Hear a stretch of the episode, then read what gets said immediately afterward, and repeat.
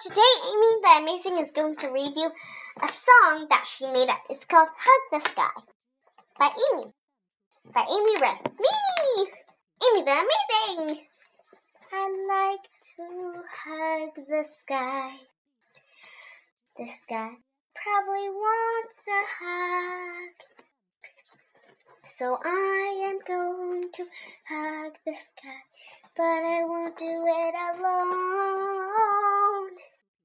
Maybe some you, you, you, maybe even you.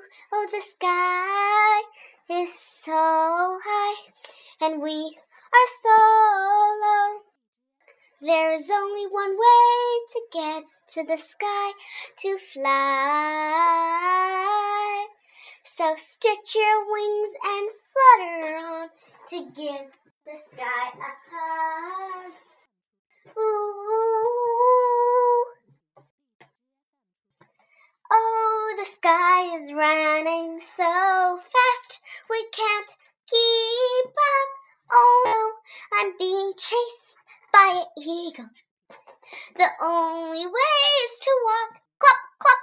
Hugging the sky is next to impossible, but we'll still try. The thing is, does everyone think the sky deserves a hug?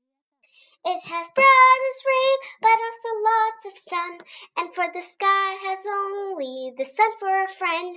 I think she wants one too. So we will give the sky a hug. Did you like it? Did you like it? Did you like it? I hope you did. Bye bye. Da da da do. Bye bye. Do do do do do do. Bye bye.